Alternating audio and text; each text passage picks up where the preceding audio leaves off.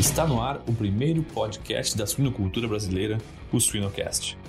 Nossa matriz de formulação ali eu tenho a cálcio, fósforo, todos os aminoácidos, energia, proteína bruta, etc.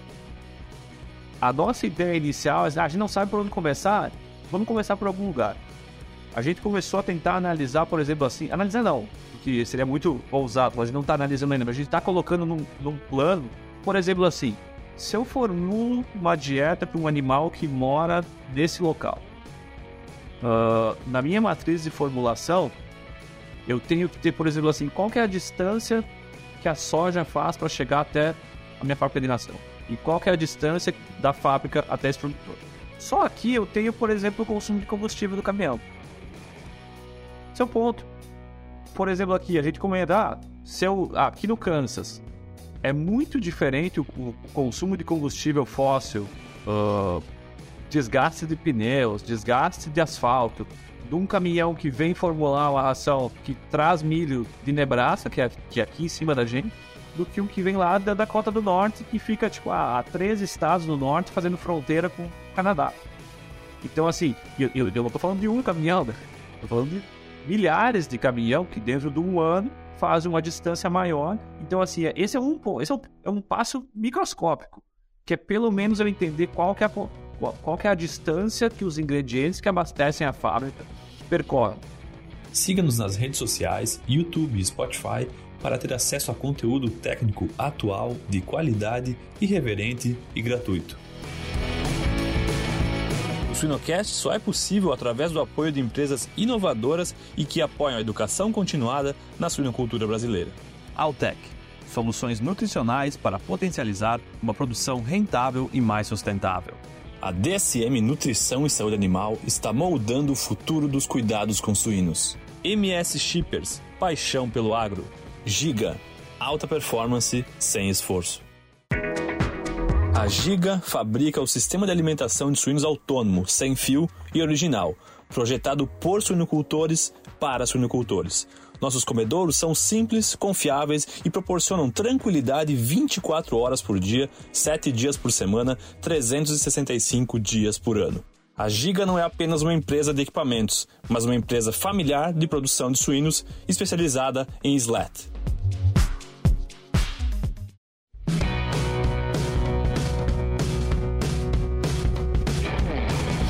Olá pessoal, vamos para mais um episódio do Suinocast. Meu nome é Vinícius Cantarelli, estou como host aqui é, nessa jornada que tem me honrado bastante.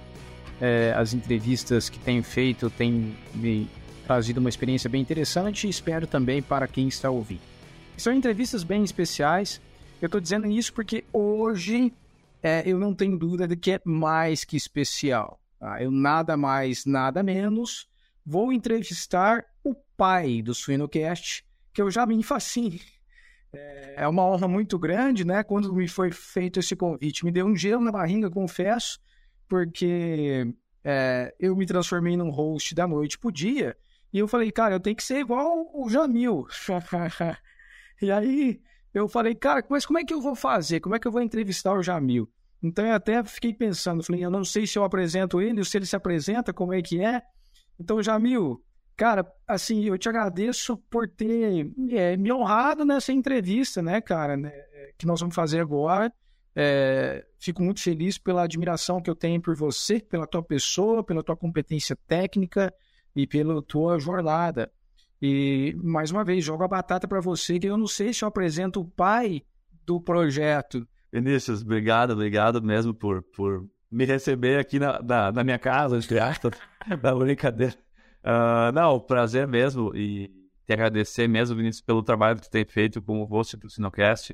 Uh, a gente, quando, entre aspas, escolheu quem seriam os novos hosts do Sinocast, certeza a gente pensou em, em pessoas que tinham uma jornada e um propósito alinhado com e a gente ficou muito feliz de estar conosco e, e é um prazer hoje ser entrevistado, até te falava que eu, que eu já dei entrevista em outros, outros podcasts, mas não no Sinocast. E uh, te agradeço mesmo pelas palavras e também te agradeço também de uma maneira pessoal por fazer parte da minha jornada. Tu é, tu uma pessoa muito, tu é uma pessoa muito importante para minha carreira. E para aqueles que não me conhecem, eu sou o Jamil Passi, sou veterinário uh, do interior do Rio Grande do Sul, de Nova Prata. Uh, me formei na, na Federal do Rio Grande do Sul, trabalhei quatro anos a campo como extensionista, uh, depois fiz mestrado, doutorado. Durante o doutorado, pude passar um tempo nos Estados Unidos fazendo o período solto de sanduíche. Uh, acabei voltando para o Brasil para defender o doutorado, uh, segui um ano e meio tocando a Wise Genetics, uh, Suinocast, Suinotalks, Academia Suína, e hoje sou pesquisador de pós-doutorado aqui da Kansas State University, já estou aqui há, há, um, ano e, um ano e meio, e a gente tem um foco uh, uh, muito grande em, em, nutrição de suínos aplicada. Tanto nosso grupo, o nosso grupo se chama Applied Swine Nutrition. Então a gente uh, tem uma pesquisa muito mais, ela não vai tão a fundo num, num grau de fisiologia, mas ela assim a, a nossa missão é ajudar o produtor, de maneira prática, a trabalhar a nutrição. E vou estar, vou estar feliz de bater um papo aqui contigo hoje. Excelente, cara, excelente. Bem, nós poderíamos tratar de vários temas aqui, com certeza, Jamil, é, pela tua experiência, né? É, você teve uh, seus trabalhos foram feitos, inclusive, aqui no Brasil e também na sua experiência anterior aí nos Estados Unidos, foi muito relacionado é, à fase de creche também, né? Claro que você extrapolou outras fases, é, e, e, a proposta nossa hoje é essa, né? A gente trabalhar tendências na nutrição nessa fase de creche. Tem muita coisa, é um grande desafio. Acho que por mais que a gente estude a exemplo da Kansas State University, que é uma referência né, nessa, na, na, aplicação de tecnologias, né, de fazer ciência voltada mais para aplicar valor nas cadeias, na cadeia produtiva. Então, é, a proposta é essa. Vamos, vamos saber do Jamil Facinho que tem aí nessa mente brilhante é, nos últimos estudos aí, ele me falou dos últimos dois anos principalmente, relacionada a tendências na nutrição de suíno. Então, Jamil, vou passar para você de novo. Faça uma introdução do que há aí, do que está na mente de vocês, aí principalmente do grupo, né, sobre as tendências é, para nutrição na fase de creche. Legal, legal. Não, obrigado, Vinícius. É, eu acho que uh, Nutrição em creche é, é um assunto que nunca acaba, né? A gente sempre vai ter um desafio novo, um, um produto novo, uma genética nova, uma situação de mercado nova. Então, isso meio que vai digitar assim, o que, que a gente foca em termos de pesquisa e aplicabilidade. E, mas antes de começar, eu quero fazer dois, dois avisos breves para quem nos escuta que duas coisas são importantes em cima das coisas que eu vou falar. Uma é que uh, não é com um estudo que a gente vai responder uma pergunta de milhões de dólares ou milhões de reais, então a gente às vezes tem que cuidar para não. Ah, li um artigo que fala isso, isso e isso, vamos aplicar. Mas... Então, não é bem assim. A gente, a gente usa estatística, inclusive, para isso, e a gente sempre tem um, percentual de erro, uma chance de erro. Uh, então, assim, às vezes a gente tem que cuidar um pouco que, com, com, algumas uh, uh, verdades muito grandes ou respostas muito, respostas muito pequenas para perguntas muito grandes. Então, cuidar um pouco isso. E, e também a questão de que uh, uh, quando a gente pensa em nutrição, às vezes a gente fica muito naquela, nossa, eu preciso aprender a formular a ração, a formular a dieta, eu tenho que entender muito de, de da, da, fisiologia, como é que é a, a, digestibilidade disso, daquilo, não sei o que, não sei o que. Ah, mas muitas vezes, quando a gente conversa com nutricionistas a, a, a campo, muito mais experientes que eu, eles comentam que, cara, isso é 10% da minha rotina, 90% é é fazer com que o, com que o caminhão certo carregue com a, com a ração certa na fábrica e, e entregue essa ração no silo certo e que essa ração entre no comedouro certo dentro da granja que vá para o suíno certo. Então, assim, é mais, às vezes é uma coisa mais de logística, de manejo alimentado e provavelmente dito de, de nutrição. Aí um livro de nutrição explicando aí a liberação do fósforo pela fitase, por exemplo. Então, tem muito disso, né? A gente tem que fazer sempre essa conexão, né? Do que a gente. Do que eu estou formulando aqui no computador re, realmente acontecer lá no comedor do animal. Mas assim, Vinícius, uma, uma introdução assim, do que a gente tem mais falado e o que, que tem sido tendências. E quando a gente fala, ah, tendências aqui do, do, dos Estados Unidos, com certeza, eu não digo nem respinga, eu digo que uh, uh, molha aí todos os, todos, os, todos os outros países que produzem suínos, né? Porque é um, um, um mercado globalizado como esse, em termos de commodities, grãos, a gente, o, que, o que acontece aqui tem muitas chances de estar acontecendo ou de acabar acontecendo no Brasil. Não é uma certeza, mas pode acontecer. Eu diria que um, um, um, ponto número um, assim, seria assuntos relacionados à, à soja, farelo de soja. Uh, a gente tem pesquisado muito uh, assuntos uh, relacionados à soja e ao farelo. A gente pode aprofundar mais depois. a gente tem trabalhado muito uma linha de pesquisa do. A gente, a gente chama de Acid Binding Capacity, que é o ABC 4, 4, ABC4, que é basicamente a capacidade tamponante, vamos dizer assim, quanto que quanto que o, estômago do suíno tem que produzir de, de ácido clorídrico e ácido para clorídrico para chegar num pH de 4. Então, e a gente começou a entender um pouco mais cada ingrediente da dieta e como que funciona isso. Eu vou formular uma ração, eu quero ter um ABC4 baixo para não demandar muito trabalho do estômago produzir um excedente de ácido para, entre aspas, tamponar aquele bolo alimentar. É uma pesquisa, são muitas pesquisas relacionadas a isso. Uh, também alguma coisa relacionada, a gente tem trabalhado bastante assim, uh, uh, macro e microminerais, envolvendo em várias pesquisas do zinco, né? A gente sabe que, que sempre que a gente conseguir. A gente, já está convencido que não vai achar um substituto para o zinco, um alternativo perfeito para o zinco, assim como os antibióticos. Né? E aqui eu vou deixar um pouco de lado aquele, aquela história que é muito verdade, que ah, é manejo, a qualidade do leitão, porque isso a gente é, é chovendo molhado, a gente sabe que isso ajuda, entre aspas, a substituir zinco, mas eu vou falar mais em, em pontos nutricionais. Uh, tem se discutido muito isso, uh, uh, ingredientes, macro, microminerais, alguma coisa de vitaminas também. Existem algumas tendências em vitaminas que a gente realizou uma, uma, uma, uma pesquisa onde a gente fez, onde a gente entrevistou 72% das fêmeas, do, da, dos nutricionistas que respondem por 72% das fêmeas no mercado norte-americano, similar como o professor Kyle Bears fez no Brasil. Aqui a gente teve uh, 4,4 milhões de fêmeas representadas nessa pesquisa e a gente começou a observar tendências, uh, seja de vitamina, seja de fonte da vitamina. Uh, quando eu digo a fonte, é qual é o produto, não é a vitamina, é um, é alternativo, é um produto alternativo. E também minerais, né? Os microminerais. E eu vou falar, e tem algum também, uh, bastante, algum também não, eu diria que tem bastante, assim, uh, produtos, produtos novos de ingredientes ou nutrientes antigos. Eu diria assim, ah, se for comentar, por exemplo, assim, ah, produtos como plasma, lactose, tem alguma coisa, uh, alguns acidificantes novos no mercado que tem sido bastante, tem tido bastante pesquisa usada. E acho que sim, esses seriam mais ou menos as, as tendências, eu diria assim. E claro, alguma coisa geral aí que a gente pode fechar uh, tocando um pouco num ponto que vai chegar, mas não chegou ainda, mas a gente já está trabalhando, que é a, que eu diria assim, uh, formular uma ração pensando no impacto na sustentabilidade dessa dieta. Como que a gente pode calcular, chegar num valor, por que, que, seu, por que, que essa dieta pode ser, entre aspas, mais sustentável do que essa? E está meio que uh, fazendo um brainstorm aí com a indústria e com e, e entre agentes, pesquisadores, para tentar dar os primeiros, engatinhar nesse assunto, mas é um assunto que que tá, vai estar tá muito presente nos próximos anos e eu não tenho dúvida que no Brasil vai estar tá também. Legal, cara. Eu até anotar essa questão da sustentabilidade, que é bastante extenso, né, cara? Principalmente quando a gente trata o conceito de sustentabilidade, né? Não é necessariamente uma questão ambiental, mas pelo contrário, né? Mas passa necessariamente por isso e a gente tem que estar atento.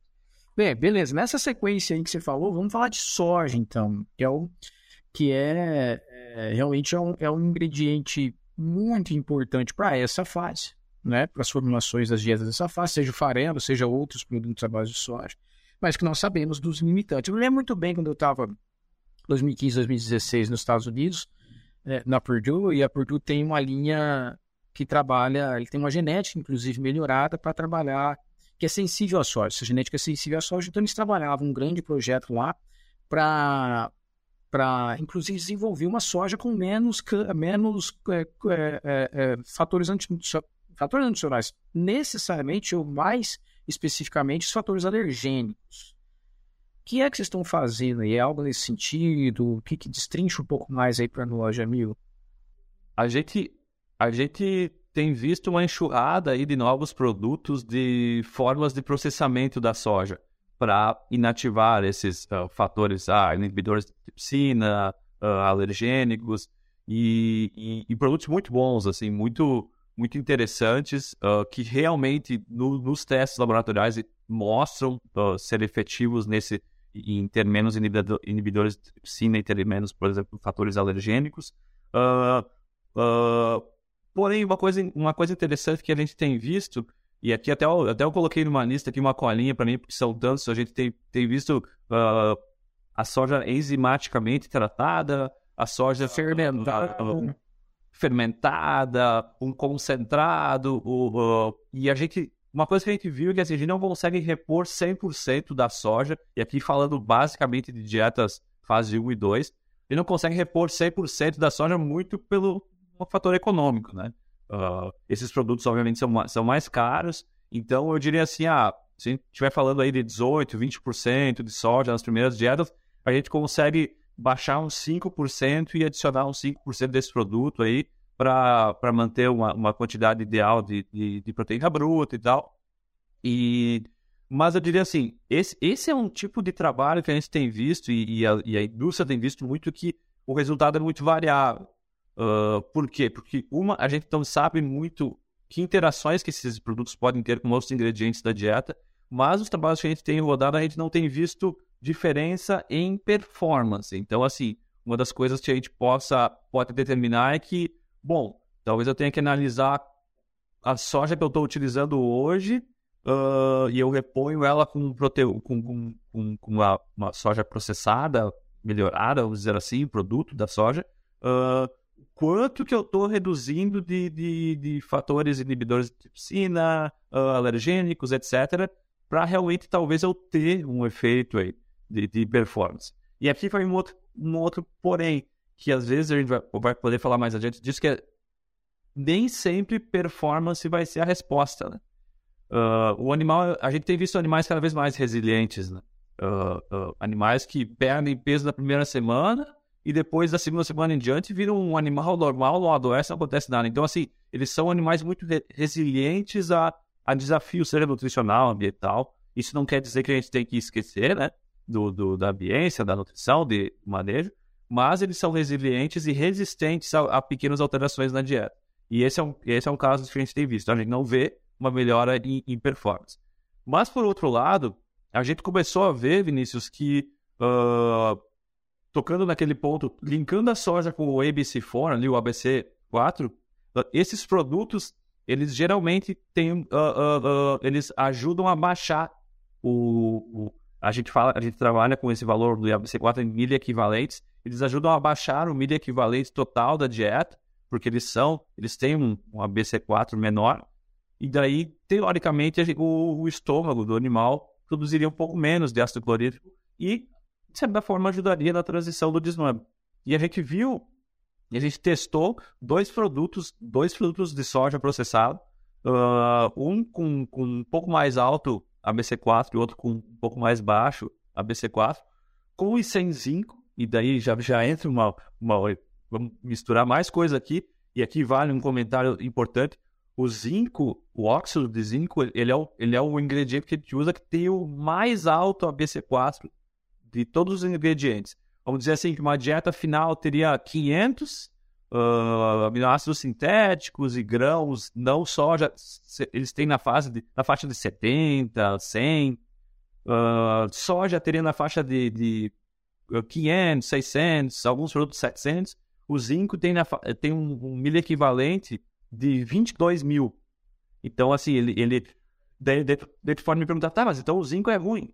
Nesse ponto, sim, mas ele tem outros tão, tantos outros é, efeitos benéficos que a gente não pode considerar uh, como, ah, então vamos retirar. Não, ele funciona. Mas, enfim, a gente fez essas dietas com, com alto e com baixo milho equivalente, C4. Milho equivalentes, exato e com sem zinco. E uma coisa interessante nesse estudo que a gente fez foi que uh, na dieta uh, uh, sem o zinco, o, o, o ABC4 mais baixo ajudou. Então ele melhorou o GPD. Então, assim, numa dieta que já tinha, de certa forma, um ABC4 um pouco mais baixo, quando eu baixei um pouco mais, melhorou o GPD. Eu diria que, assim, o zinco, quando entra na jogada, ele meio que atrapalha a performance, porque ele, ele melhora a performance e é impressionante. A gente tem, eu diria que a gente tem tranquilamente mais de, de 50 trabalhos que, te, que tiveram com uh, uh, negativo, controle negativo, controle positivo com o zinco E assim, eu diria que desses 50, 49, talvez 50, mostraram que o óxido de zinco melhora a performance. Então, assim, quando a gente adiciona o zinco, a gente. É difícil tu trabalhar outro assunto, porque ele meio que, que cobre qualquer outro efeito que a gente possa interferir, porque ele por si só já melhora. Ele é mais potente, mas, mas nessa condição, por exemplo, é, quando você pegou essas duas sojas de alta e baixa milha equivalência, e aí com e sem zinco, ou seja, a que não tinha zinco e era de baixa equivalência, foi, teve um GPD melhor que todas elas? Não, não que, não que a dieta com o zinco. Ah, tá. Eu diria que foi, foi uma interação, né? A gente teve. quando Ah, vamos supor que entramos no mundo sem zinco. Claro. Mostramos que nesse mundo sem zinco, sem, com, com, com, com milha equivalente mais baixo de ABC4, a gente melhorou o performance. Tá. Mas o de baixo com zinco. Com, com o zinco, independente do milha equivalente da soja, não mudou nada. Beleza. Vai ficar claro que a gente encontrou. Então, assim, o, o, por isso que eu digo que o poder do, do zinco é, é impressionante. E aqui vale um comentário, porque eu, eu, eu conheci, vamos dizer assim, o óxido de zinco no Brasil e o produto que entra nas fábricas de ração no Brasil, comparado com o daqui, o daqui tem uma qualidade muito maior de, de qualidade de matéria-prima. Uh, por aspecto, por facilidade de misturar na dieta. Uh, e eu vi alguns relatos de, de nutricionistas no Brasil comentando uh, redução do consumo quando, quando o zinco está tá ali ah, nos 3 mil ppm. E aqui a gente vê o contrário. Aqui a gente vê um efeito assim. A gente, a gente, aqui os Estados Unidos trabalham com um plano de 3 mil na fase 1, 2 mil na fase 2 e 100 uh, nível farmacológico na fase 3. Uh, e no Brasil eu acredito que seja muito semelhante. Mas a qualidade do produto aqui, eu achei, eu, eu, pelo que eu vi, né? Isso não me contaram, eu ouvi. Eu achei uh, melhor. E alguns amigos, colegas falaram que é, às vezes tem um zinco de baixa qualidade que ele até melhora a performance, mas o animal ele, ele, ele pode no começo ter um, uma resistência para dar aquele boom no consumo. É, porque na verdade é o seguinte, ele tem direto ou indiretamente esse efeito anti-inflamatório, né? Então, ele sendo um produto bom, ele tende a melhorar o consumo, principalmente em condições é, é, mais é, desafiadoras, né? Mas realmente, a gente já fez estudo aqui a qual altas doses, altas concentrações de óxido de zinco afetou um pouco o consumo. Mas legal, então até agora nós temos, ou seja, vocês trabalharam sojas com processamentos diferentes, relacionando com o zinco, dentro do conceito ABC4. E nessa, nessa perspectiva de assim, caso o zinco realmente seja comprometedor, dá para a gente mitigar via dieta, pensando nesse conceito. Exatamente. E, e, e, é interessante porque, como eu mencionei no primeiro, foi um, um disclaimer aí, a gente rodou um outro trabalho tentando trazer todos os produtos que a gente tinha acesso de sojas processadas. E, claro, formulando para uh, uh, uh, mesmo nível de cálcio, mesmo nível de proteína bruta, tentando ter um balanço de aminoácidos em relação à lisina igual, né? Fazer um experimento para realmente testar esses diferentes produtos. E aí, enzimaticamente tratado, dois, dois tipos diferentes de soja, de um concentrado de soja. Também teve um que era, que eu não me lembro agora que produto que era, mas enfim, a gente não viu. E, e um tratamento que seria o controle negativo só soja. No caso aí foi, foi 18% na fase 1, 22% na fase 2. E a gente não viu nada de diferente. Um trabalho rodado aqui. Então, assim, aqui, quando eu falo aqui na universidade, a gente trabalha, faz trabalhos aí na faixa de 350 animais. E se a gente tem ainda alguma dúvida, alguma coisa uh, que a gente vê, putz, acho que aqui tem um, um foco de estudo mais forte, uh, a gente pode replicar no campo. A gente tem uh, granjas no, no Midwest inteiro aqui com igrejas de agroindústria, que a gente replica aí para creches de 3 mil animais, terminação de 2 mil animais. Mas esse foi um caso de que a gente não viu absolutamente nada, nada em mortalidade, nada em performance. Então, uh, uh, esse é um ponto que vale ressaltar. Nem sempre vai, a gente vai achar que aquilo veio de um trabalho vai se replicar em vários outros. Mas o conceito de ABC4, dos mil equivalentes aí, uh, é, é, interessante. Eu digo que vai vir e mais presente nos próximos anos, mas também eu não gosto de tratar como uma bala de prata, né? Ah, é o não, a gente tem que baixar o, o, o, os mil equivalentes totais da dieta aí através da ah, redução de zinco, talvez uh, adicionando produtos que tenham menos cálcio, porque, por exemplo, uh, carbonato de cálcio, a, a, o calcário que a gente usa também é muito alto. Então a gente tenta, às vezes, às vezes só isso uh, não, não, não funciona. Que é o caso desse exemplo que eu dei. Quando teve zinco na dieta, tu fazia o que tu queria com o ABC4, aí o zinco é tão alto que tu mexendo nele, uh, do, do milho equivalente na dieta, não acontecia nada. É, o próprio farelo de soja, ele, o farelo de soja, comparado a outros ingredientes não relacionados, não zinco, cálcio e tal, ele tem um poder tampolante um pouco maior. E aí o, o, a informação que você nos passou é que alguns processamentos diminuem essa, essa milha equivalência, é isso, né?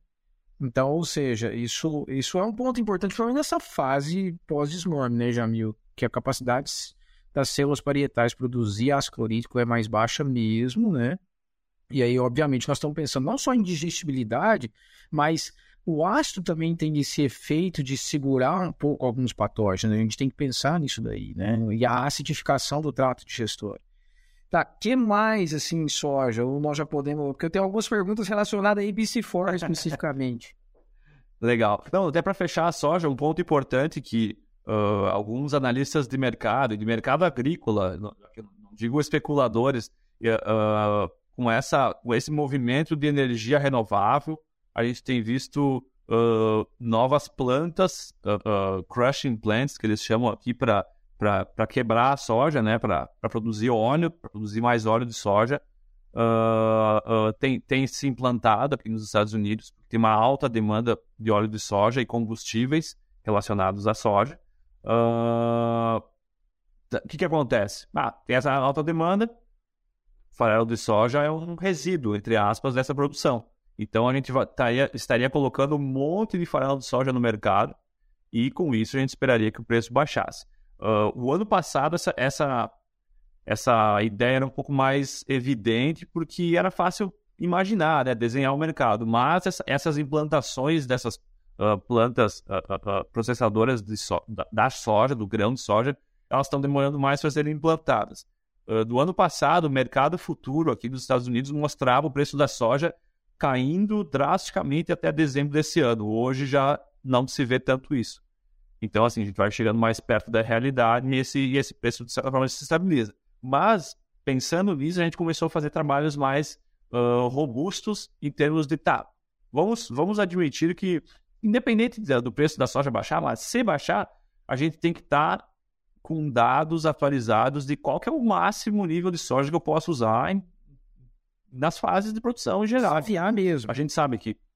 Desafiar mesmo, exatamente. Ver o que acontece. Claro, a gente não está falando de chegar ao ponto de uh, interferir no bem-estar animal, do animal, mas, por exemplo, como o nosso assunto aqui é creche, a gente realizou um trabalho, e, e isso muita gente tem nos mandado pergunta, que é assim, uh, uh, na fase 3, que seria aí, vamos dizer, de 12 quilos até a saída de creche, quanto, quanto que eu posso usar, porque o animal já está adaptado, já comeu pré-1, pré-2, então assim, o que, que eu posso colocar?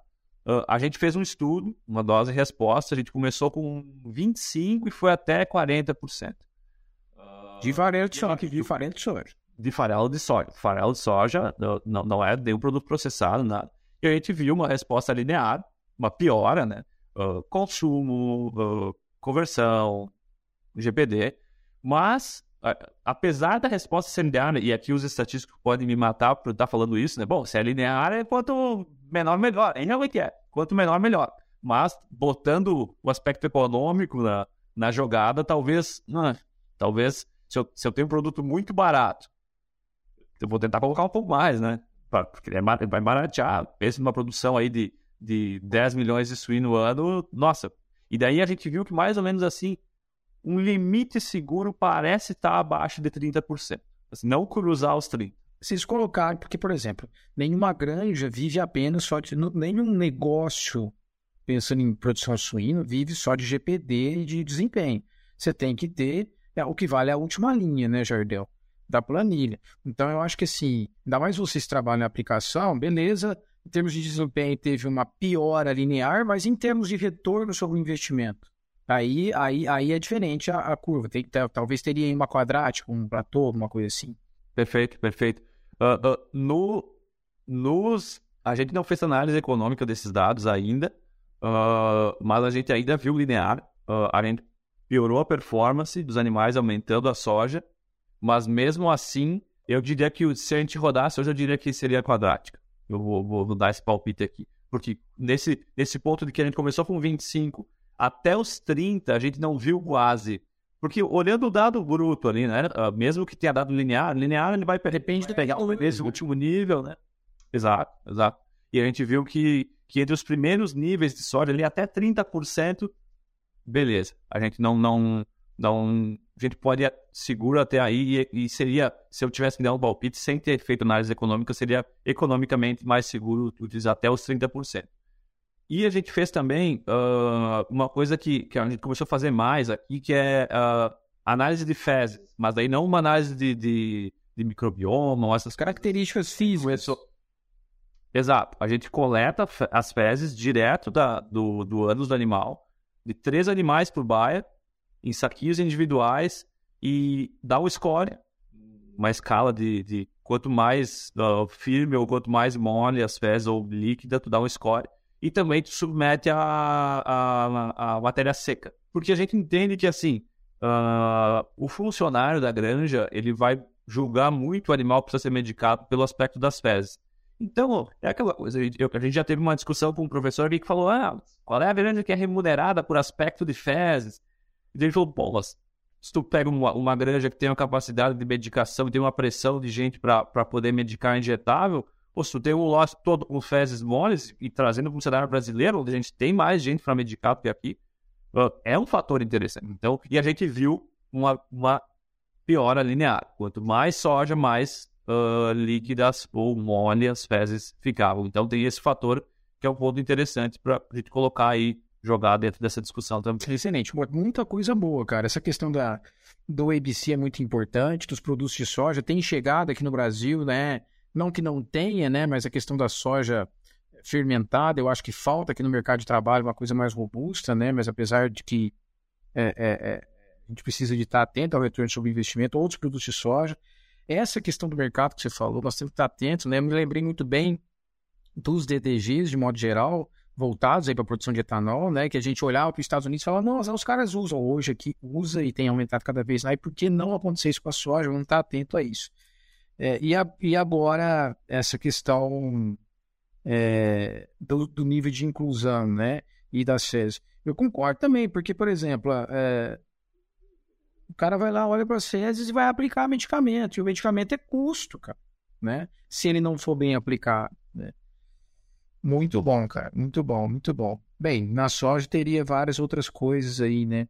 É... Sim. Ah, fazer um episódio só de soja. Ah, só, só de soja, talvez tenha mais.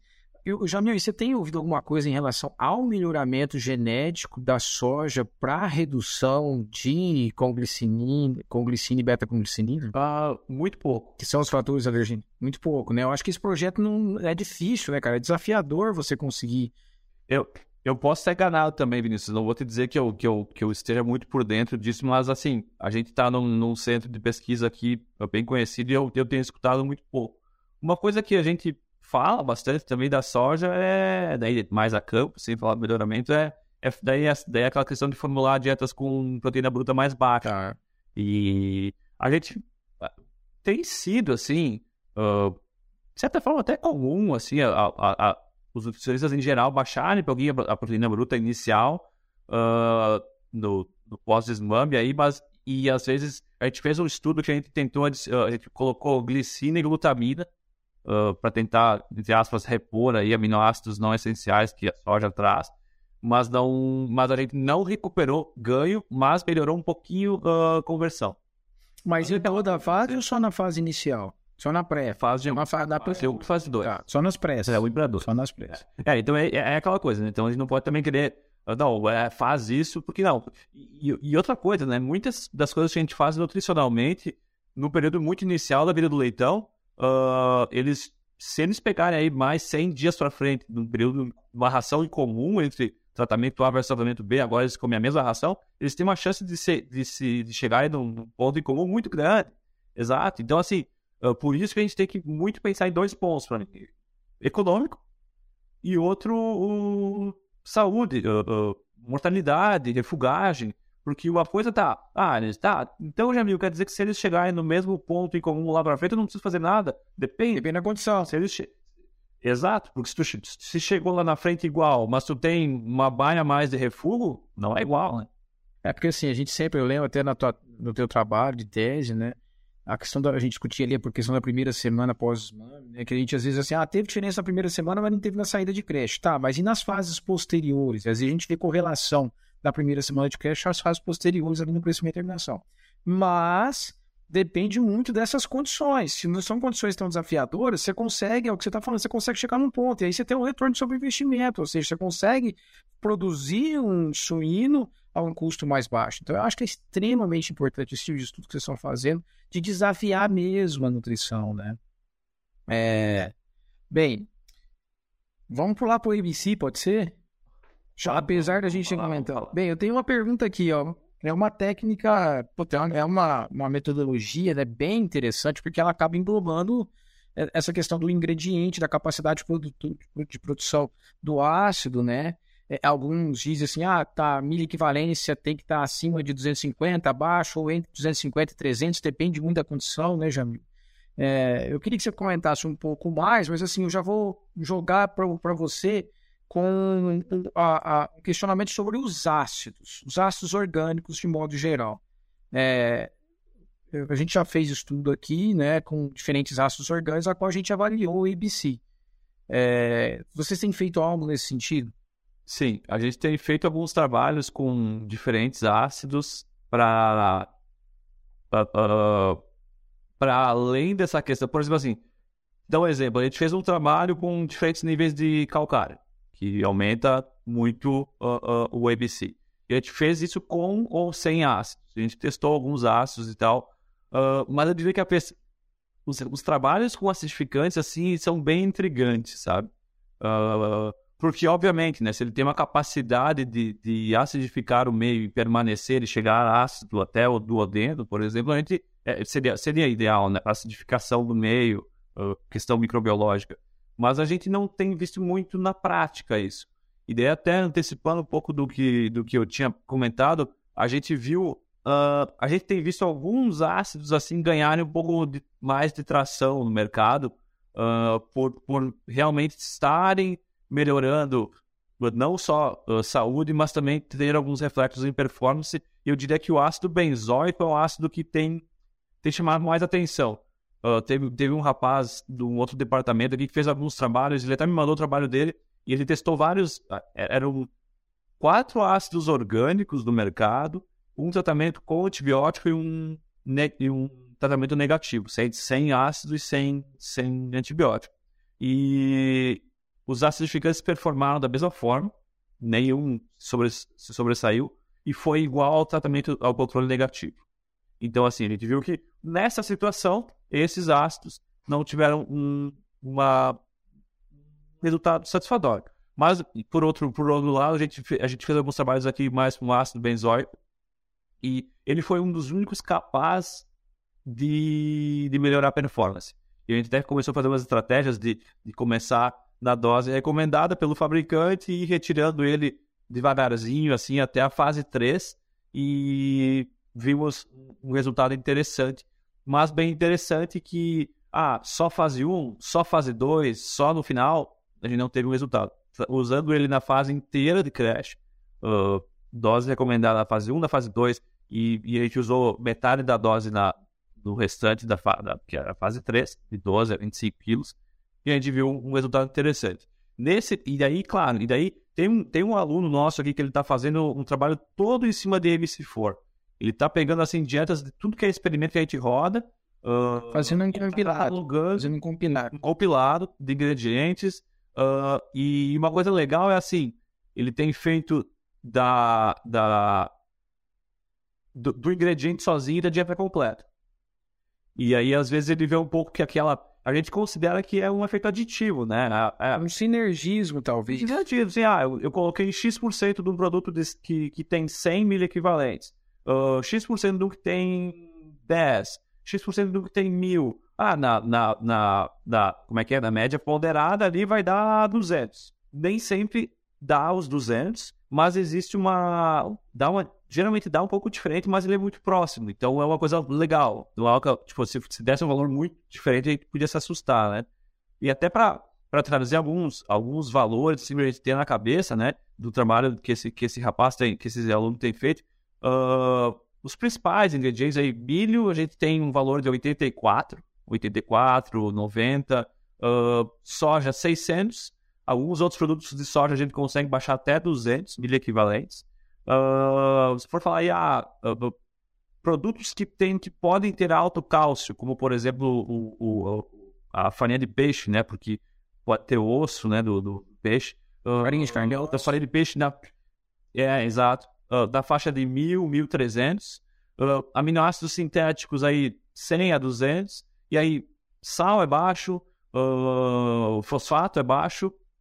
O, o, o fosfato monocálcico, monocálcico já é... O monocálcico é baixo.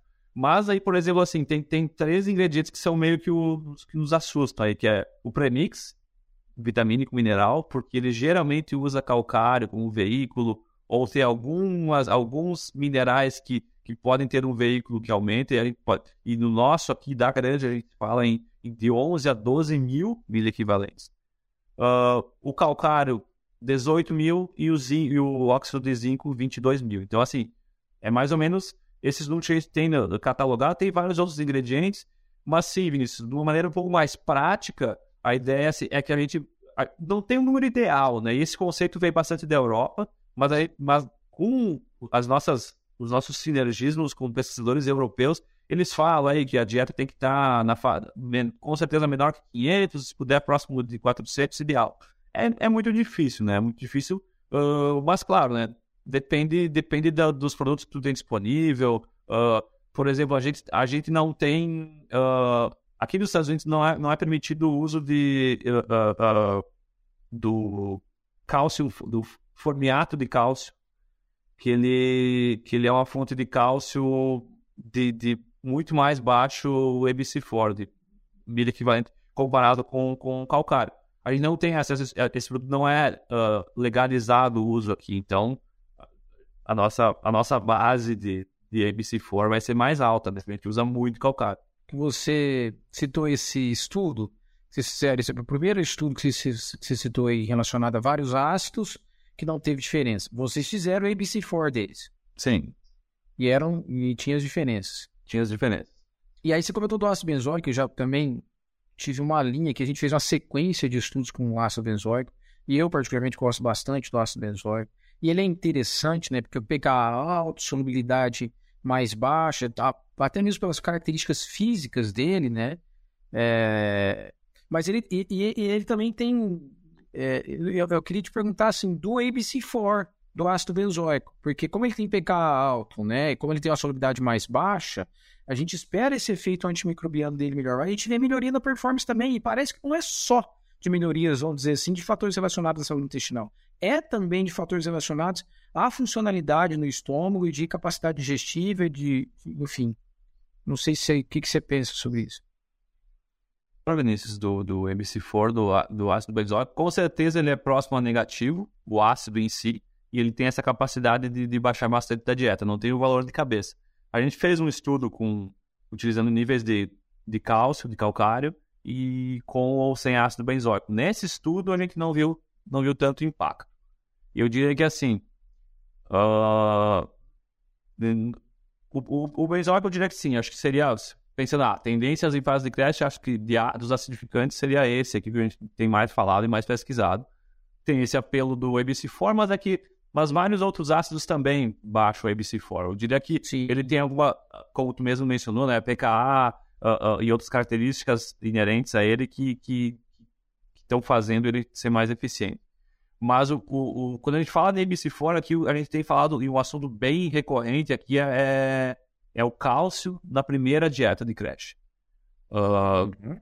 Qual que é o nível, uh, que, que, que, que, qual que é o que, que o NRC recomenda, etc, etc, etc. Alguns nutricionistas mais ousados, eu diria assim, e, e eu acho que, que eu estaria um pouco mais do lado deles, estão uh, inclusive retirando o calcário da dieta 1. Porque, ah, tu fala, bom, você não vai alimentar, você não vai dar cálcio para animal? Porque vocês não consideram o cálcio do, do, de, dos, dos outros ingredientes? Não, a gente considera. E, tem, e, esse é um, e esse é o problema. Às vezes a gente esquecem de considerar que tem vários outros ingredientes trazendo cálcio para a dieta. Uh, premix vitamínico mineral, uh, uh, se for pegar aí medicações, esses seriam os principais, assim, que, que adicionam cálcio na dieta e como, como carreador, e esse cálcio é, é digerido, é absorvido pelo animal, então ele não é, o, ah, não é um carreador, ele não serve para uma coisa que vai sair nas fezes uh, intacto. Né? E a gente fez um estudo aqui, professor, que, que a gente fez diferentes níveis de, de, de calcário, de 0 a 1,8% só na, só na pré-1. E isso resultou mais ou menos, a, a ração com zero resultou em 0,5% de cálcio. E a ração com 1,8% resultou aí em 1,2% de cálcio. Numa relação cálcio-fósforo de, de 0,7 para 1 a 1,7 para 1. Então, uh, a gente mais ou menos calculou isso aí. Uh, a gente viu um, um efeito bem interessante de conversão na primeira semana e GPN da primeira semana. Aí pode falar, bah, que às vezes a primeira semana é meio bagunçada, né? Analisar a conversão da primeira semana às vezes nem faz sentido, porque animal perde peso, como é que fica a conversão disso. Mas a gente percebeu um, um efeito bem interessante disso, uh, de, de, dessa performance, e a gente acredita que pode estar muito relacionado ao, ao, ao, ao ABC4, né? O, o vídeo equivalente, porque a ração que tinha quase 2% de calcário comparado com a de 0% de calcário, eu não me lembro os valores de Psi4 aqui, mas era bem diferente. Era bem diferente, era na casa de, de 6, era, era em torno de 200 pontos miliequivalentes de diferentes. 200 quilos, que é a diferença do maior para o menor. Então, e tem um outro ponto importante que, claro, a gente não vai falar que, que no pós-desmame acontece uma deposição, uma mineralização óssea muito importante na vida do suíno, mas a gente sabe que a, que a interação entre cálcio e fósforo é importante. Tu não pode. Eles, a gente tanto que trata a interação cálcio-fósforo porque eles precisam estar numa proporção ideal para absorção e função dos dois, né? Quando a gente tem muito alto cálcio, uh, uh, ou quando a gente tem muito baixo cálcio, o fósforo ele performa diferente, ele tem uma absorção diferente. Então, daí vem aquele ponto que, que alguns nutricionistas falaram, tá, mas e, e, e quem me diz que essa, essa primeira semana ou esses primeiros 10 dias com baixo cálcio ou baixa inclusão de cálcio não vai refletir uh, em, em manqueira, o animal com lesão óssea lá na frente. Bom, é, eu, eu vou dizer assim, meu palpite é que não, mas eu não vou garantir. Então não, posso botar a mão no fogo porque uh, uh, é uma coisa, de certa forma, agressiva, por isso que eu até falei dos serviços ousados. Já pensou estar no top 1% da suinocultura? Acesse academiasuina.com.br e invista no seu conhecimento. O Suinocast só é possível através do apoio de empresas inovadoras e que apoiam a educação continuada na suinocultura brasileira. IPRA, construindo imunidade para um mundo mais saudável. Seva, sempre com você, além da saúde animal. Biodevá, resiliência por natureza.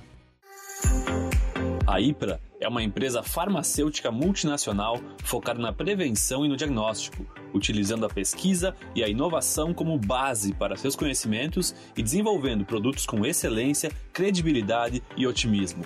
IPRA construindo imunidade para um mundo mais saudável. É, mas mais uma vez, a gente tem que estressar, né? É, a ciência está aí para isso, principalmente a ciência aplicada, né?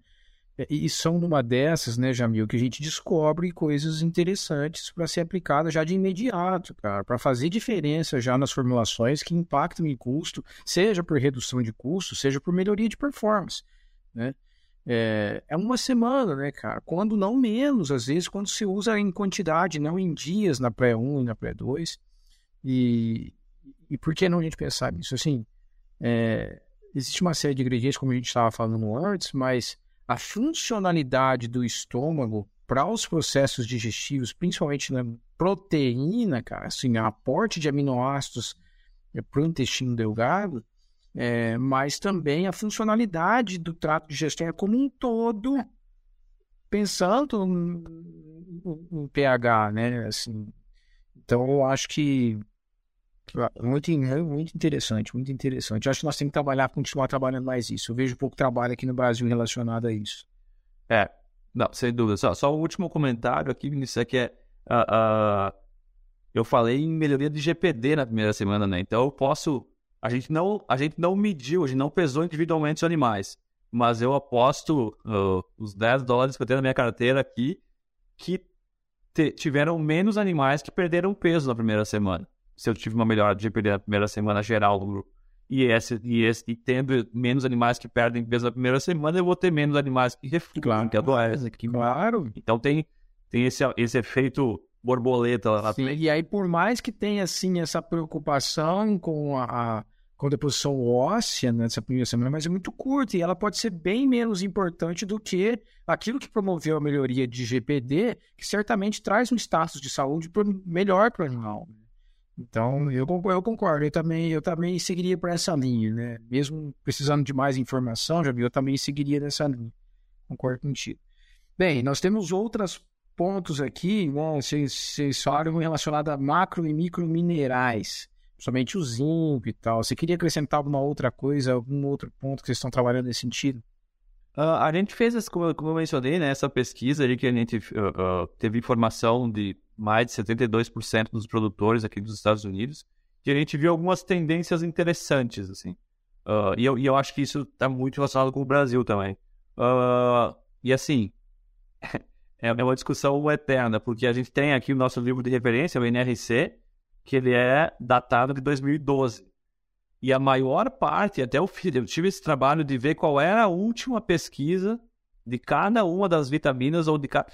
Mineral até tipo tu acha, né? Zinco, uh, cobre, tu acha pesquisa todos os anos, mas assim, qual foi a última pesquisa em ácido pantotênico na creche? Meu Deus. E aí, e aí tem uma recomendação, ó, tem que dar X%, X miligramas por quilo. Quem sabe quanto tem que dar? E daí, algumas pessoas me perguntaram, tá, mas tu vai fazer ter uma dose e resposta de todas as vitaminas? Eu falei, não, por um motivo. Porque as, as lipossolúveis e as a, a, a, hidrossolúveis, as hidrointeragem entre si, não são armazenadas e tem funções que, que de sinergia com diversas células, entre elas, receptores. Então, eu não posso tratá-las isoladamente. O que eu posso dizer é que, assim, uh, o mercado está usando muito mais do que o livro recomenda, mas não quer dizer que o livro esteja certo. Então, eu vejo. Porque, assim, se o livro. Muitas vitaminas têm, têm a última. Re, recomendam aquela, aquela quantidade daquela vitamina e baseado numa pesquisa, numa pesquisa dos anos 70. E daí, eu, e daí eu fui lá, procurei a pesquisa, trabalho de cinco leitões. Então, assim, a gente, é por isso, a gente fez uma comparação entre as recomendações e, claro, eu tô dando, tô dando, tô dando um extremo aqui, tem outros, outros pontos, por exemplo, uh, a, a, a, recomendação, por exemplo, de, de, de sódio e, e, cloro, ela é muito apurada. Uh, e vários outros da mesma forma. Aí quando a gente for falar de aminoácido, principalmente. Mas uh, é interessante a migração para fontes alternativas. Quando eu falo fontes alternativas, é assim: uh, pensa, por exemplo, assim, ah, selênio, zinco, cobre, manganês. Hoje no mercado, pelo menos aqui, acredito que no Brasil também tem muito, muito disponíveis fontes ou orgânicas ou, ou quelatadas, queladas, agora não sei qual é o português correto, uh, com aminoácidos. Então, uh, daí tu pode me falar, ah, tá, mas isso aí realmente melhora, sei lá, performance, que acontece, todos os estudos que a gente vê dificilmente melhoram a performance, mas tem alguns fatores que, e aqui estritamente eu focaria em não olhar a performance, porque assim, vários estudos rodados em fábricas de ração mostram que a utilização dessas fontes alternativas melhora o tempo de prateleira das vitaminas. Porque o mineral ele é muito agressivo, mineral inorgânico ele é muito agressivo às vitaminas. Sim, processo então, oxidativo. Oxidação, uh, inclusive a temperatura. Inclusive tem, algum, tem alguns. Uh, uh, tem um estudo antigo que mostra algumas fontes de alternativas, orgânicos ou quelatados, quelados, minerais, prolongando a vida útil da vitamina mais do que elas faziam. Então, assim, eu digo que o mercado tem ido um pouco nesse cenário. Eu acho que isso se estende ao Brasil. A gente perguntou para todos os nutricionistas qual é a fonte de cada uma das vitaminas ou de cada um dos, dos, dos microminerais que tu está usando para a gente ver essa tendência. Selênio é disparado o que mais tem. Eu acho que é o mais antigo, assim, ter, Selênio ter, orgânico, né? ter produtos. seleno orgânico ou, ou seleno metionina. Uh, então, esse a gente vê muito em, em uh, porcas e creche, porque muitas empresas, pelo menos aqui, usam o mesmo premix mineral com diferentes inclusões e adicionam umas coisas por fora. Então, uh, terminação nem tanto, e nem diria que seria tão necessário assim, mas a gente tem visto essa, esse movimento do mercado usando muito. Um que nos frustra um pouco é o zinco, porque o zinco, o zinco orgânico, uh, ou o zinco uh, quelatado, quelado, ele não, nos, nos estudos mais recentes, ele não mostra tanto assim essa melhoria ou, esse, ou essa adesão do mercado quando comparado a, a, ao selênio, por exemplo. E daí tem um ponto interessante. Tem alguns trabalhos antigos que mostram uh, uh, a liberação do zinco uh, do organismo do animal, porque o zinco ele, ele pode ser tóxico, né? ele tem uma dose tóxica. E o óxido de zinco, por ter uma absorção baixa, ele demora para liberar o zinco, ele acaba não sendo tóxico. Por isso, tu usa 3 ppm, não acontece nada. 3 mil ppm, é, tu adiciona 3 mil ppm. Ele garante uma cinética, ele garante uma cinética que entrega a função dele, seja no trato digestório, seja via sistêmica, mas sem provocar efeitos tópicos, né? Então, é a cinética do óxido de zinco é mais adequada àquilo que a gente entende como necessário, porém não afetando é, em níveis tóxicos. Legal isso daí. Perfeitamente. Perfeito. E daí acaba que esses orgânicos ou, ou uma fonte melhor, ele, tu tem que tratar com doses mais baixas. E daí aquela dose mais baixa, às vezes ela não, não dá o efeito que a gente esperava que o óxido de zinco dá. Por isso que eu falo que não, ele não vai repor o óxido de zinco com, com outro zinco perfeito. Mas assim, esses são mais ou menos o que a gente viu. Um ponto interessante de vitaminas, a gente tem visto muito a, a, a, a, a fonte alternativa da vitamina D, que é, em inglês é o Hydroxy 25 D3, que é a, o hidróxido... De hidroxicólicalciferol, 1,25 de hidroxicólicalciferol. Esse aí. É, esse é. Uh, tem, tem sido bastante usado aqui. Uh, e um estudo interessante que a gente fez com vitamina aqui, a gente viu uma tendência, a gente descobriu o porquê, de ácido fônico. Outro que também não tinha pesquisa, ninguém falava do, do folate, do ácido fônico.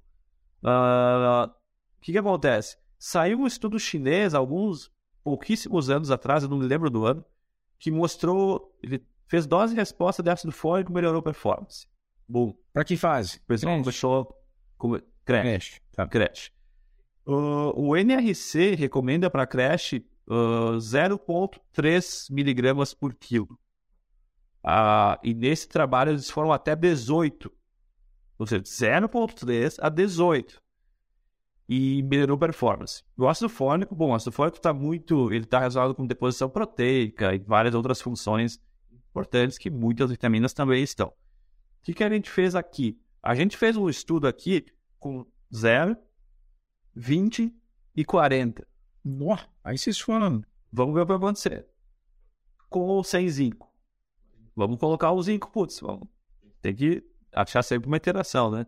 O uh, que, que aconteceu? Foi um estudo que a gente até vai fazer mais um agora, porque o resultado foi muito estranho. A dose de 20 teve pior performance, com ou sem zinco. E aquilo nos chamou atenção. Então a gente está um pouco reticente, mas a gente acha que tem alguma coisa com ácido fólico que a gente precisa estudar um pouco melhor. E acho que isso pode ser uma tendência futura. O que, que aconteceu? Uh, na, na pesquisa que eu fiz, esses 72% de, de fêmeas dos Estados Unidos aí, uh, é uma pesquisa, uh, uh, como é que é? é confidencial, né? Não, não expõe o nome dos... Eu tive 36 nutricionistas que responderam, 36 sistemas de produção e também empresas que fornecem o plano nutricional para as empresas. Uh, tem algumas empresas que começaram a adotar isso antes, daí por isso que na minha, na nossa que a gente fez aqui, o, o ácido fólico ele está em média 12 vezes o que o NRC recomenda. Então, porque o pessoal já começou a adotar, achando que poderia ter alguma coisa aí. Uh, e daí a gente fez, Vinícius, uma pesquisa. Vamos sair um pouco do, dos suínos, vamos ver o que, que acontece em outras espécies. E a gente achou um trabalho em humanos que mostra um efeito uh, uh, reverso de fônico e zinco. Alto, que é uma coisa que eu nunca tinha ouvido falar, uma vitamina quelar uh, e formar um, compo um composto indigestível, que não é digestível de zinco. foi feito várias doses de, de, de ácido fólico para humanos e na urina desses humanos que tinha alto ácido fólico se encontrou bastante zinco intacto, não, não digerido. Então a gente começou a, opa, tem um... E a gente está meio que navegando um pouco nesses mares agora, tentando entender um pouco mais. Tem algum processo de quelação, aglutinação, alguma coisa assim, sistêmica, não é nem no trato digestório? Sistêmica. Foi o... Mas pode, pode também ter no trato digestório, né? Acredito que sim.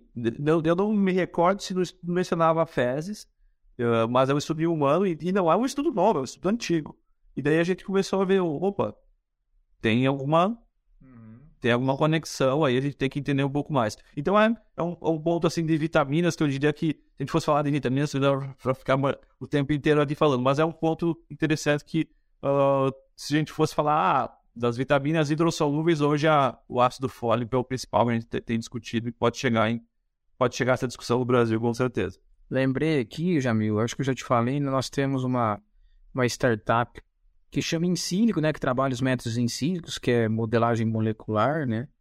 E é fácil da gente fazer isso, né? Porque você, você, você consegue pegar diferentes compostos e falar como é que eles se interagem, né? Nem antes de ir na bancada, antes de fazer em vivo, in vitro, em vivo, você faz ele em sílico, né? Você faz ele no computador, simula a, a, os modelos, os modelos moleculares, né? Mas olha, hum. mas olha só que interessante, ou seja, quanta coisa nós não podemos descobrir aí na hora que a gente mistura é, mineral, aditivos, ácidos, né? Quanto que a gente imaginava isso? Cara, muito interessante. Não, total, total.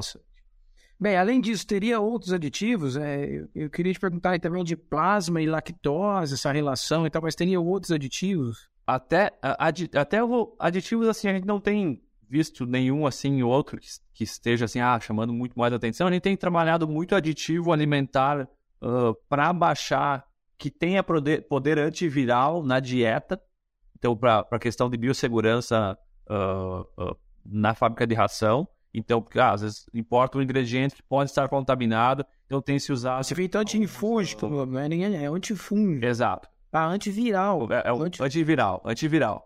Uhum. Quais seriam? Tem alguns, uh, alguns ácidos graxos de cadeia média têm tido um efeito interessante antiviral, mas é aquela coisa, eu até conversava com alguns, com alguns professores aqui que aqui o medo é a peste suína africana, né? Então, assim, o problema é que, assim, quando ele tiver o poder antiviral, ele tem que destruir 99,9%. Não, ele tem que destruir 100%.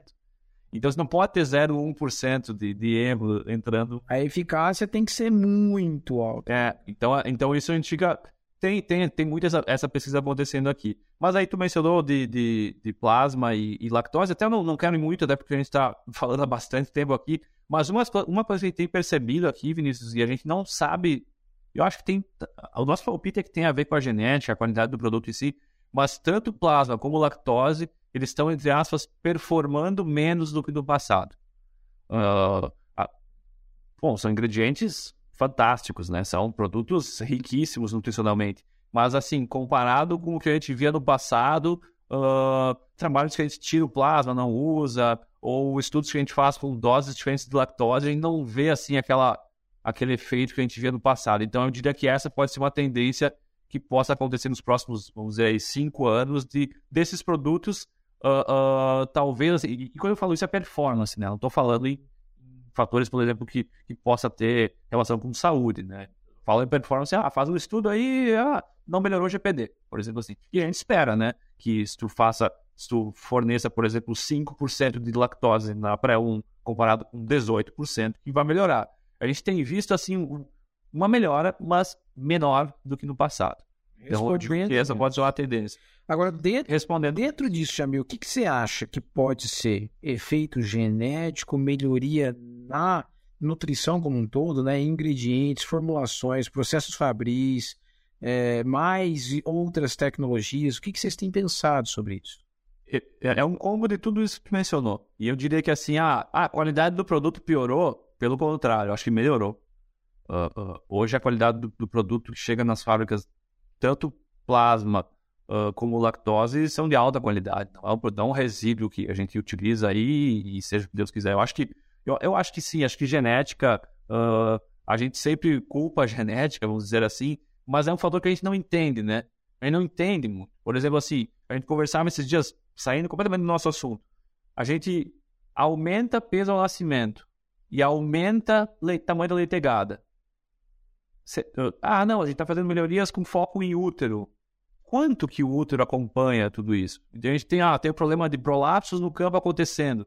É uma, é, é, é, é, é uma, a gente, quando, na primeira aula de genética, é aquela de, de, de melhoramento animal, a gente tem aquela aula. Assim, ó, tu tira de um lado, levanta do outro. É uma balança. Então, eu acho que com certeza tem efeito. Eu diria que sim, porque. Uh, e até um ponto que eu tenho aqui, a gente fez um estudo com duas linhagens aqui também, uma tardia e uma precoce. Um estudo muito legal. Duas linhagens de Duroc que a gente rodou aqui. E mostrou, assim, respostas completamente distintas. Há, há respostas a estresse, há respostas a manejo e também a curva de crescimento desses animais. Então, assim, eu diria que o componente genético com certeza existe. Não estou culpando a genética porque eu não sei quanto, que, quanto por cento dessa resposta é da genética, mas sim, lactose e plasma estão uh, performando um pouco menos do que no passado. Tá, e isso é, é uma evolução, se a gente for pensar, porque se a gente tem a máquina suíno é, sendo mais eficiente, usando um input de custos mais baixos, né, melhor. Obviamente tem a questão de saúde que leva ao risco que pode levar perdas consideráveis, né? É, uma coisa é fazer nutrição para indivíduos que você conhece que estão, estão no estado sanitário zero, outra coisa é no estado sanitário um ou dois, os desafios.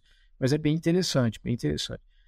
Bem, Jamil, se deixasse aqui, a gente ia ficar falando horas e horas, certamente, né? Cada tema desse a gente pode ir debulhando, debulhando e, e aí por diante, né?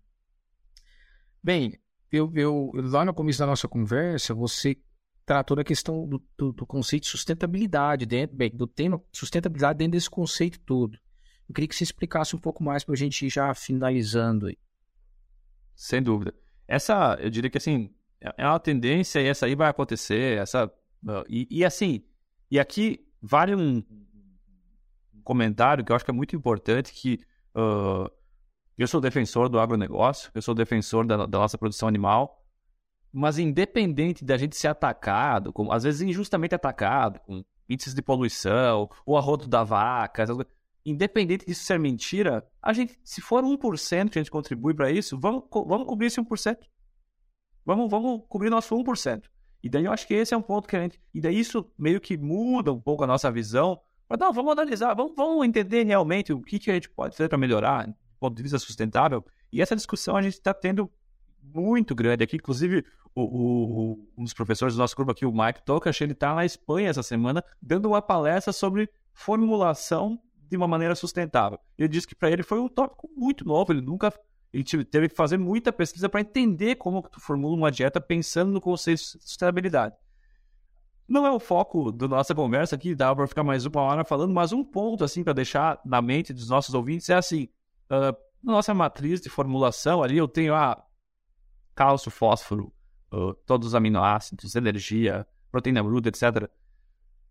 A nossa ideia inicial é: ah, a gente não sabe por onde começar, vamos começar por algum lugar a gente começou a tentar analisar, por exemplo, assim, analisar não, porque seria muito ousado, a gente não está analisando ainda, mas a gente está colocando num, num, plano, por exemplo, assim, se eu formulo uma dieta para um animal que mora nesse local, uh, na minha matriz de formulação, eu tenho que ter, por exemplo, assim, qual é a distância que a soja faz para chegar até a minha fábrica de nação? E qual é a distância da fábrica até esse produtor? Só aqui eu tenho, por exemplo, o consumo de combustível do caminhão. Esse é o ponto. Por exemplo, aqui, a gente comenta, ah, se eu, aqui no Kansas, é muito diferente o, o consumo de combustível fóssil, uh, desgaste de pneus, desgaste de asfalto, de um caminhão que vem formular uma ração que traz milho de Nebraska, que é, que é aqui em cima da gente, do que um que vem lá da Dakota do Norte, que fica tipo, a, a três estados do norte fazendo fronteira com o Canadá. Então, assim, eu, eu, eu não estou falando de um caminhão, né? Estou falando de milhares de caminhão que dentro de um ano fazem uma distância maior. Então, assim, é, esse é um, esse é um, é um passo microscópico, que é pelo menos eu entender qual que é a, qual, qual é a distância que os ingredientes que abastecem a fábrica percorrem. E aqui eu posso incluir, por exemplo, um aminoácido que vem da China, um produto que vem de outro lugar. E só nesse conceito a gente consegue pelo, incluir esse valor, por exemplo, não sei se vai ser isso, mas assim, a gente está pensando da mesma maneira que a gente inclui, por exemplo, o fitato, que geralmente a gente não encontra na matriz de formulação, qual, quanto que de fitato tem cada um dos, dos grãos que eu tenho na dieta? Ah, a gente considera a liberação de fósforo, colocando a fitase, ah, ponto 1, ponto 13. Uh, não, daqui a pouco, dependendo do, do, dos grãos que eu uso, o fitato é diferente. Mesma coisa, agora, além do fitato, a gente pode incluir qual que é o, o, a contribuição, uh, entre aspas, negativa de queima de combustíveis para trazer os grãos e entregar esse em forma de ração para o suíno lá na granja. Esse é um ponto. Esse é um ponto que a gente acha que a gente pode começar por aí. É, é, é bem interessante isso. Você, basicamente, assim, qual é a pegada de carbono da tua fórmula de ração, né? No final das contas, porque assim, a gente inclusive tem nós estamos trabalhando num projeto em parceria com outras universidades aqui, um grande projeto envolvido envolvendo uma grande agroindústria. É, é, vai ser uma tese, algumas teses de doutorado. E, entre avaliações de desempenho, carcaça, microbiota, resposta em tudo, bom, muito, tudo não, mas muita coisa está lá também a questão, é, principalmente nessa agenda é, da, da das questões ambientais, né, de governança, ambiente, pessoas, enfim. É, eu acho que isso, sem dúvida, nós temos que trabalhar. Não é só o fator intrínseco à, à, à, à formulação, né? Assim, pô, vamos colocar fitase, reduzir proteína bruta, melhorar a digestibilidade, enfim, ou menos minerais tóxicos, como é o caso do zinco na Europa, enfim, essa agenda, essa agenda a gente já carrega de muito tempo, né? Claro que nós temos que melhorar, mas assim, até chegar aqui, né? como é que, como é que, quanto, quanto que foi gasto de carbono, qual foi o impacto disso. E eu falei isso essa semana, isso que você relatou aí. É, pô, se é 2% que a pecuária contribui para as emissões de gases poluentes, beleza, vamos colocar uma lupa nesses 2%, né, e não deixar assim, é só 2% e pronto. Né? Nós agora, não pela universidade, mas por uma empresa nossa, a gente aprovou um projeto agora para desenvolvimento de método, método em sílico para para desenvolver uma tecnologia né, que não é mais novidade, né, mas ainda tem, cabe muita tecnologia para redução de, de, de, produção de metano é, para bovinos de modo geral, né, para ruminantes de modo geral. Então eu, eu acho bem interessante isso daí e, e fico feliz de saber que vocês estão trabalhando. Acho que nós temos que ter essa responsabilidade, né? Nós temos que ter. É, eu acho que sim, eu acho que sim, Vinícius. E, e, e, e a gente tem já faz um bom trabalho, porque, por exemplo, melhorar a conversão alimentar é, é, é mais sustentável, né? A gente converte mais, a gente gasta menos para produzir o mesmo quilo de carne. Mas a gente tem que fugir um pouco do que a gente já fez, né? Claro. Vamos fazer uma coisa nova, né? Claro. A conversão alimentar melhora, melhora, melhora. E daí, e daí que no final de tudo a gente quer chegar numa matriz, a gente, eu digo, a suinocultura como um todo, uma matriz que envolva pegada de carbono, água, uh, qual que é o conteúdo uh, uh, de fósforo, de zinco, de sódio, de, de, de, nitrogênio, desculpe, na, nas fezes, distância dos caminhões. Essa... Então, assim, acho que é, é, a gente começar, é dar o primeiro passo. Tá. Não, tem, não tem certo e errado, mas é, é, é assumir que esses 2% a gente pode ver o que a gente pode fazer. Não, eu acho que é um, é um momento onde há possibilidade, grande possibilidade. No passado nós já temos, já tivemos o mercado de crédito de carbono, mas deu uma esfriada e agora ele retoma novamente. E por que não, né? A gente ter um incentivo maior de trabalhar essas ações e ter o retorno financeiro disso, né, cara? Porque aqui já começa, já começa algumas indústrias já fazer esse movimento de, de, de, de ter o retorno desses investimentos direto e indiretamente pelo mercado de carbono. Muito, muito bom, cara. Muito bom. Jamil. É, é, o, Jamil o Jamil vai ficar. O Jamil na outra posição vai ficar bravo aqui comigo, que eu vou estourar o tempo. Não. Então. Pode, podemos estourar. Hoje tá liberado. Vou, conversar, vou conversar com a equipe, né? Ver se eles liberam uma outra entrevista com o pai do Suinocast, que acho que a conversa foi excelente, cara. É, eu, eu vou te provocar mais uma pergunta, assim, bem rápida, né? Assim, a gente está falando aqui de tendências futuras, mas eu queria que você deixasse, assim, um, dois ou no máximo três é, caminhos, em poucas palavras, de que, que seriam as tendências, então, é, desse conjunto todo, que está aí, que está sua mente de insight para os próximos anos, para o futuro aí, para a nutrição na creche. Certo. Uh, acho que vamos, vamos botar o número um ali, acho que essa a questão de sustentabilidade.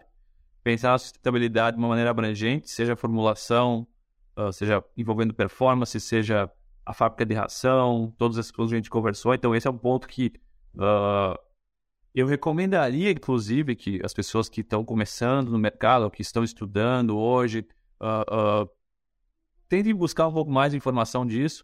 Às vezes a gente odeia aquela aula de, ah, de falar de dejetos, de falar de compostagem na faculdade, mas tentar pegar um pouco de informação disso, entender um pouco mais. Eu acho que quem tiver informação para isso tende a se dar melhor quando, quando esse assunto já for uma completa realidade.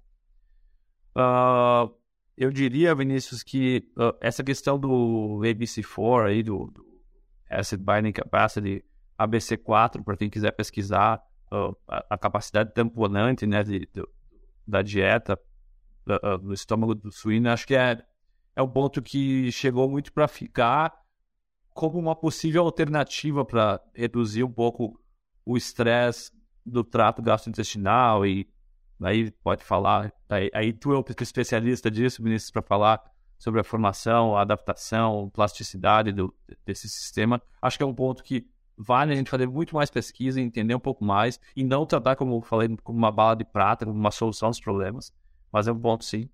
E um outro ponto assim de tendência, eu acho que isso nem seria tanto tendência, mas é aquilo que eu mencionei no começo. É às vezes a gente se preocupa tanto com a formulação, mas agora, agora eu lembrei num ponto.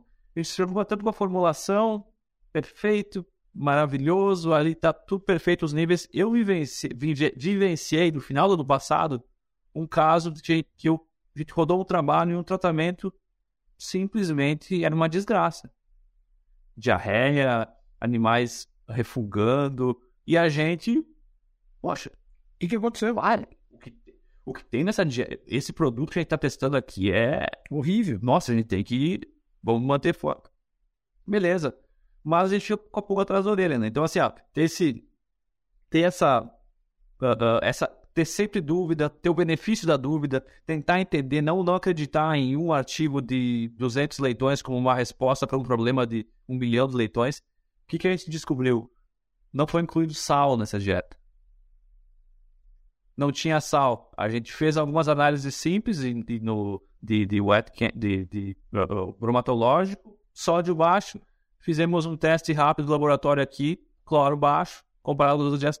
E, e, o, e, o, impacto foi assim, ó, trágico. Então, assim, uh, uh, quando a gente fala mais profundo aqui, ah, ABC4, uh, outros pontos aí, ah, ácido fólico, e não pode esquecer que tem coisas básicas que, que seja, seja ah, a ração tá perfeita, mas o comedouro tranca, não sai ração da boca do comedor. Ah, tem, é o comedouro seco, úmido, e daí quando aciona a água, vira uma papa, não funciona.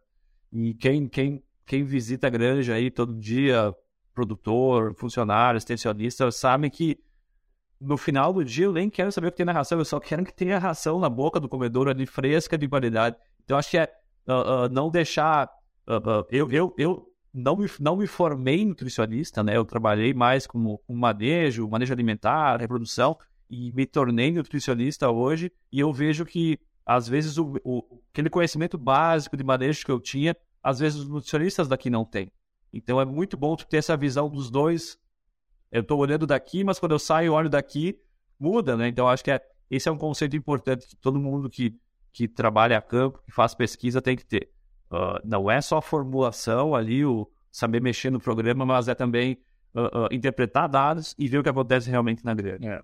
Eu concordo contigo, Jamil.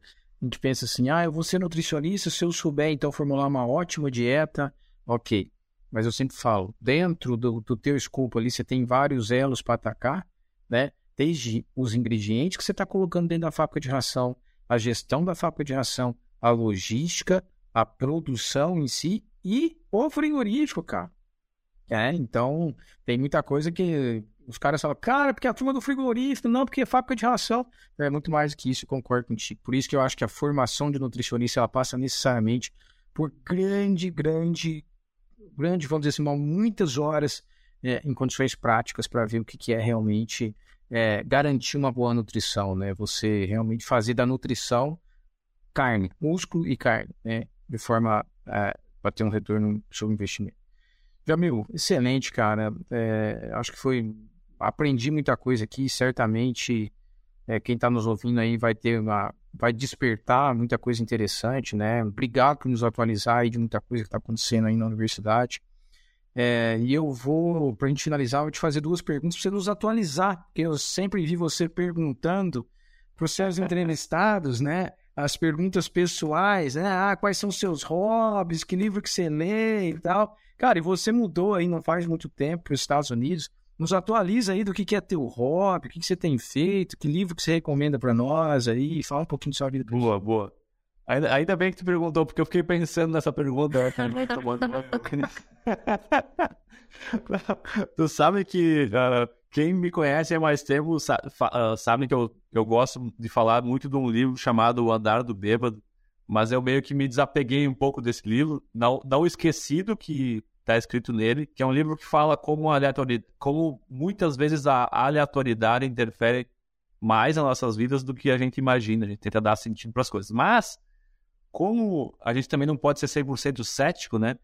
E eu tenho um professor aqui do meu lado que ele, que ele fala muito isso, né? Que tu tem que ter um equilíbrio, né? Entre uh, uh, espiritual, família, uh, ciência. Tu tem que ter... Tudo é um balanço, né? Tu não pode ser 100% alguma coisa. um livro que eu recomendo, e talvez, talvez esse... Não sei nem se minha mulher sabe que eu li esse livro. chama A Casa dos Espíritos, da Isabel Allende.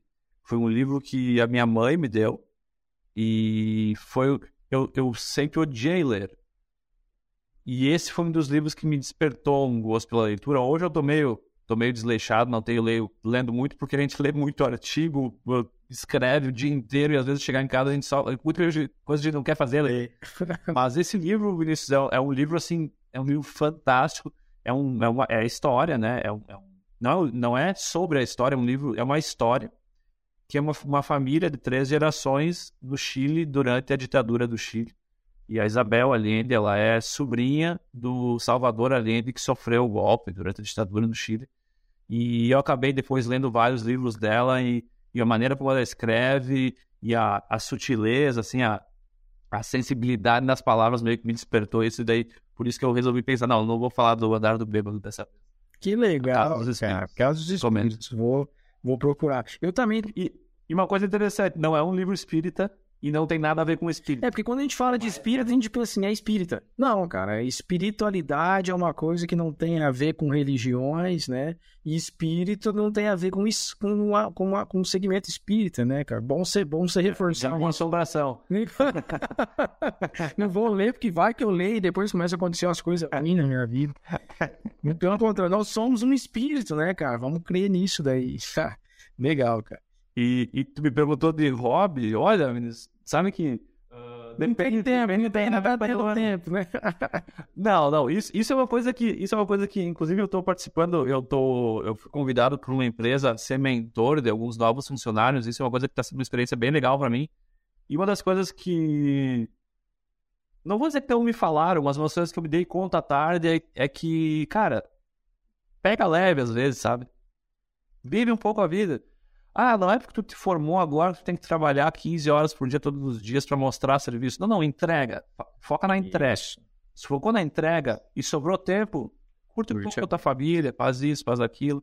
E daí, dependendo da fase da, do ano aqui, né? Se é inverno ou é verão, os hobbies mudam, né? Eu, eu no verão gosto muito, gosto muito de pescar.